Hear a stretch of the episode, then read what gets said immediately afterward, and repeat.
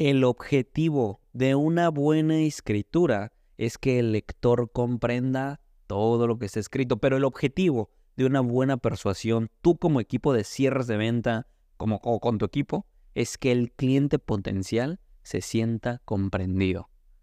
Yo soy Julio Guillero y vamos camino a ser uno de los 50 mejores podcasts de negocios. Compártelo para que sigamos teniendo estos episodios de valor. ¿Cómo le vamos a hacer para que nuestro cliente se sienta comprendido? Es muy sencillo. Tienes que dejar de ser un vendedor levanta pedidos. Tú o tu equipo, normalmente todos los que escuchan este podcast siguen estando involucrados en el, en el mundo de cierres de venta. Y eso es muy sencillo. Me ha tocado con demasiados empresarios y emprendedores que cuando yo audito al equipo de cierres de venta y llega un prospecto, le dicen, eh, sí, yo te doy más información. ¿Qué estás buscando?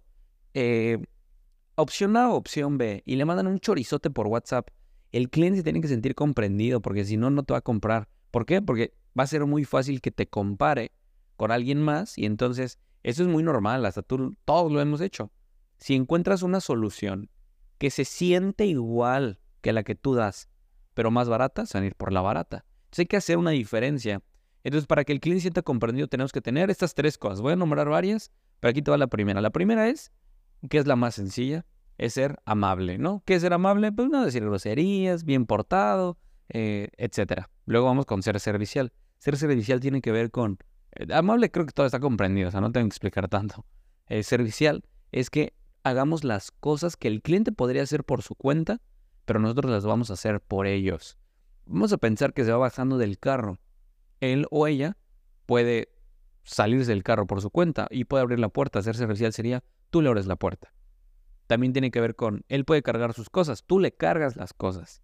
Sé que aquí hay muchos empresarios de diferentes niveles. Ser servicial, algunos, si tú ya eres un empresario muy grande, ya lo traes incluido. Así que vamos al siguiente episodio, al siguiente episodio, al siguiente tip que es ser hospitalario.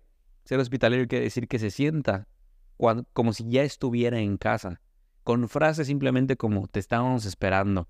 O que se imagina como si tú llegas a tu casa, tú sabes dónde está el agua, ¿no? O, pero como lo estamos combinando con servicial, sería te estábamos esperando, aquí está tu vaso de agua. Y ahí se siente como que es tuyo, ¿me explico? Entonces ahí tenemos tres tips que son completamente diferentes. Ser servicial, ser amable, bueno, el ser amable, lo voy a decir en el orden que lo dije. Ser amable, ser servicial y ser hospitalario. Listo, Julio, con esto el cliente se va a sentir comprendido. No, esto no manches, esto es como la base, literal, te estoy diciendo como el paso cero. Ahora sí, vamos con el paso uno. Para que el cliente sienta comprendido, es en la parte eh, de la metodología de cierres de venta que yo enseño, es el paso número dos, que es perfilar al prospecto. Perfilar al prospecto tiene que ver con escucharlo. En esta parte de la venta tú no hablas nada, tú te callas y escuchas al cliente todo lo que te dice. Por ejemplo, ¿qué, ¿cómo es escucharlo? Es una de las primeras preguntas siempre es la de ¿qué problema tienes? Un emprendimiento ¿qué hace? Un emprendimiento resuelve problemas de la gente, ¿no? Listo, así, así de sencillo. Entonces, ¿qué problema tienes? ¿Por qué me buscas? Eh, que le preguntes exactamente. Aquí el cliente se cierra solo. Escucha lo que voy a decir. El cliente se, sienta se cierra solo cuando se siente comprendido. Entonces vamos a preguntar cosas que tú necesitas para tu emprendimiento, solo aquí el juego es de que el cliente no se sienta cuestionado. Aquí no le vas a presentar nada de lo que vendes, solamente lo tienes que cuestionar, pero en forma de plática. Eso es mucho tacto y esto solo es práctica. Pero es como si estuvieras echando chisme con uno de tus amigos. Imagínate, el cliente es amigo, no comida, para empezar. ¿Ok? Como tu equipo de trabajo. Es equipo de trabajo, no comida. Pues ya te vi que andas ahí ligándote a tu secretaria. No, eso no. Eso no se hace. Muy mal. Entonces, ¿cómo es amigo no comida? Educarlo antes de venderle. Oye, ahí tengo unas preguntas que probablemente no estás haciendo. Sé que no sé a qué te dedicas, pero vamos a pensar, para ejemplo, que todos aquí vendemos cereales. Entonces, una pregunta obligada y de las normales, preguntas normales sería, pues, ¿qué cereal te gusta?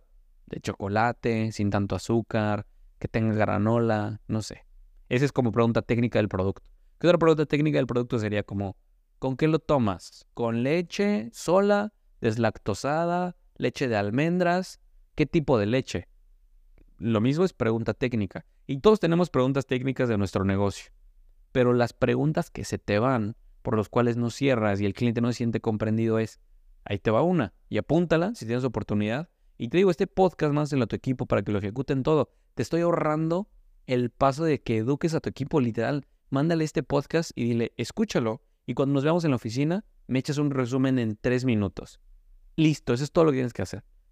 Esta pregunta te está yendo probablemente y es, ¿ya estás buscando esta solución con alguien más? Probablemente eso no se los preguntas.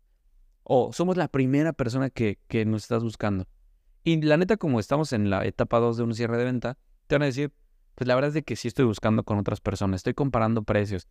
Deja que te contesten ahí, ni te preocupes. Recuerda que aquí estamos recabando información. Solo estamos intentando comprender a nuestro nuevo amigo, que algunos le llaman cliente. Otra pregunta que probablemente se te va, que no estás ocupando, es qué tanto te urge. Oye, ¿y esta solución? Si pudieras resolver este problema, ¿cuándo te gustaría? ¿Mañana o en cuánto tiempo? Y eso aplica para todo. Por ejemplo, en una casa. Oye, me preguntaste por la casa, solo pregunta rapidísima. ¿Cuándo te quieres mudar? Si te la consigo en este momento, ¿te mudarías mañana mismo? A ver, hay que ver papeleo y todo eso, pero... Eh, ¿Qué tanto te urge? No, pues de aquí a agosto. Y estamos en enero y es como de... Ah, ok, no. O sea, un cliente súper tardado. O ahí te va otra. Ahí te va otra. Yo normalmente pregunto formas de pago. Por ejemplo, como normalmente, si esto lo pudiéramos, yo, yo ocupo mucho este tipo de preguntas cuando, para que el cliente sienta comprendido, que es, oye, eh, esto que nosotros trabajamos, muchos de nuestros clientes hacen un pago en transferencia. Ahorita te hablo de precios y todo, pero tú normalmente por tu empresa, ¿cómo sueles pagar? ¿O cómo se te hace más fácil? ¿Transferencia? ¿Efectivo? Solamente quiero saber su forma de pago, no le estoy diciendo que me va a pagar. Solo quiero escuchar cómo me pagaría. Ahí te va una. Pon atención. Esta es de las mega mañosas y este episodio vale oro por eso. De hecho, me gustaría revelarte ese secreto, pero califica mi podcast con cinco estrellas. Si no lo has calificado, en este momento ve a calificarlo. Solo ponle un Julio. A ver, vamos a ver qué tantos califican de este episodio. Solo ponme ahí, es súper rápido. Te vas a mi perfil de, de Spotify, le pones cinco estrellas y le pones. Vamos a ponerle este. Me encantó el episodio del perfilamiento. Así ponle, así ponle. Para que yo sepa cuántas personas le metieron una reseña de esto que estoy ahorita hablando. Entonces ahora sí, ¿ya fuiste o todavía no? Vas manejando, ¿verdad? No, ma, no te quita nada de tiempo, de volada. Aquí te espero. Pero bueno, ahí te va. Confío en ti que lo pongas. Bueno, ya. La mañosa, o una de las cosas muy perras, es que si el cliente te dice, es que no tengo dinero, al final de la venta, no es culpa del cliente, es culpa tuya por no haberle preguntado esto que te voy a decir le tienes que preguntar. Una de las preguntas es, oye, ¿y tú eres una persona que suele ahorrar? ¿O eres una persona que normalmente se gasta todo lo del negocio, todo lo reinvierte? ¿O sí sueles ser una persona que ahorra? Y te van a decir, sí, soy una persona que ahorra. Listo. Caso cerrado. Eso quiere decir que tienen lana. Ahora, hay algunos que te van a decir, no, es que esto yo lo tengo invertido en CETES y no lo puedo bajar y no sé qué. Suele va, a pasar. Por eso después de esa pregunta de que si suele ahorrar, te lo vas a preguntar. La forma en la que tú ahorras, ojo, no puedes preguntar esto si no has sentido una conexión con él, si no, no te la va a contestar, te va a decir como de, ah, vete a la... Pues no te va a contestar simplemente, te va a decir como, ¿y eso para qué? Ojo, por eso, siempre les digo que hagan marca personal. Si esa es marca personal, el cliente llega a la cita de venta ya convencido, como que ya en confianza. Entonces tú le puedes preguntar, oye, ¿tu esposa estaría de acuerdo con esto y cómo se llama? ¿Se llevan bien? Y te la va a contestar. Si no tienes marca personal, ni te la va a contestar, y menos si tienes un mal marketing, un mal embudo, y el cliente llega en tráfico frío, claramente no te va a contestar esto, o sea, ni te ha visto, no se lo va a decir a ningún extraño. Por eso, a ver, tienes que tener tu marca personal. Entonces, listo. Le vas a preguntar. Eh, la forma en la que tú ahorras, yo normalmente, yo doy y luego pido. O sea, yo digo, sí, no manches, yo también lo tengo ahorrado. De hecho, yo lo tengo en CETES para que no lo tenga a la vista y no me lo gaste, pero también tengo otra parte en el banco. Ahí está mi ejemplo, yo doy. Y ahora para pedir le digo, eh, tú normalmente tus formas de pago igual lo metes a CETES, líquido. Normalmente a veces yo igual lo tengo líquido para poder hacer compras. Es tu caso igual, ¿verdad? Y te van a, ojo, si tienes marca personal. Te van a decir, no, sí, sin pedos, de hecho lo tengo líquido.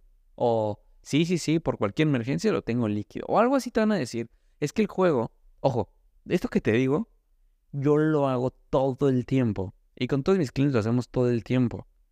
Punto importante, es posible. Punto importante. Si tú crees que no es posible, aquí te estoy diciendo, sí es, sí lo pregunto Si para ti es imposible, es porque no me has hecho caso de hacer tu marca personal. Y, y probablemente tu marketing es muy invasivo. Claro que no te van a decir. Pero que no te salga no quiere decir que no te vaya a salir, ¿ok? Entonces vamos a eliminar como esa creencia. Entonces, ¿a qué voy? Cuando nosotros hacemos este tipo de preguntas y el cliente siente comprendido, no cuestionado, sino comprendido, es cuando el cliente te va a dar la información y el creen que ese cliente cuando le digas, muy bien, hay que pagar un apartado únicamente de 5 mil pesos.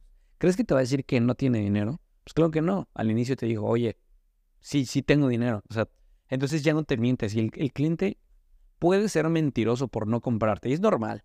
Y de hecho, probablemente aquí hay algunas personas con las que vamos a trabajar juntos que, y que va a estar una llamada de ventas con nosotros. Y es normal que la gente mienta mm, por no querer comprarte, como por tener miedo de que no le funcione. A veces ni siquiera es como miedo, es un poco inseguridad de que, ¿qué tal que no me funciona? O simplemente es como que, pues te la vendieron mal, te sientes comprometido y no tienes forma de chisparte. Entonces dices, no, eh, no tengo dinero.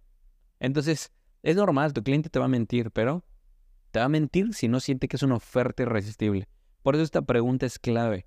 Recuerda que para que hagas cierres de venta y te digan que sí, necesitas cuatro cosas. Un cliente ultra rentable, una oferta irresistible, muy buen marketing y ser un crack en cierres de venta que son cinco pasos en un cierre de una venta. Ahorita estamos hablando del número dos, que es para que el cliente sienta comprometido.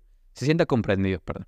Entonces, cuando en la parte número dos, cuando perfilamos, son preguntas como, eh, ¿eres una persona que suele ahorrar? ¿Eres una persona que suele tomar las oportunidades cuando las ve? ¿Eres una persona que em, suele, no sé, qué tanto le urge?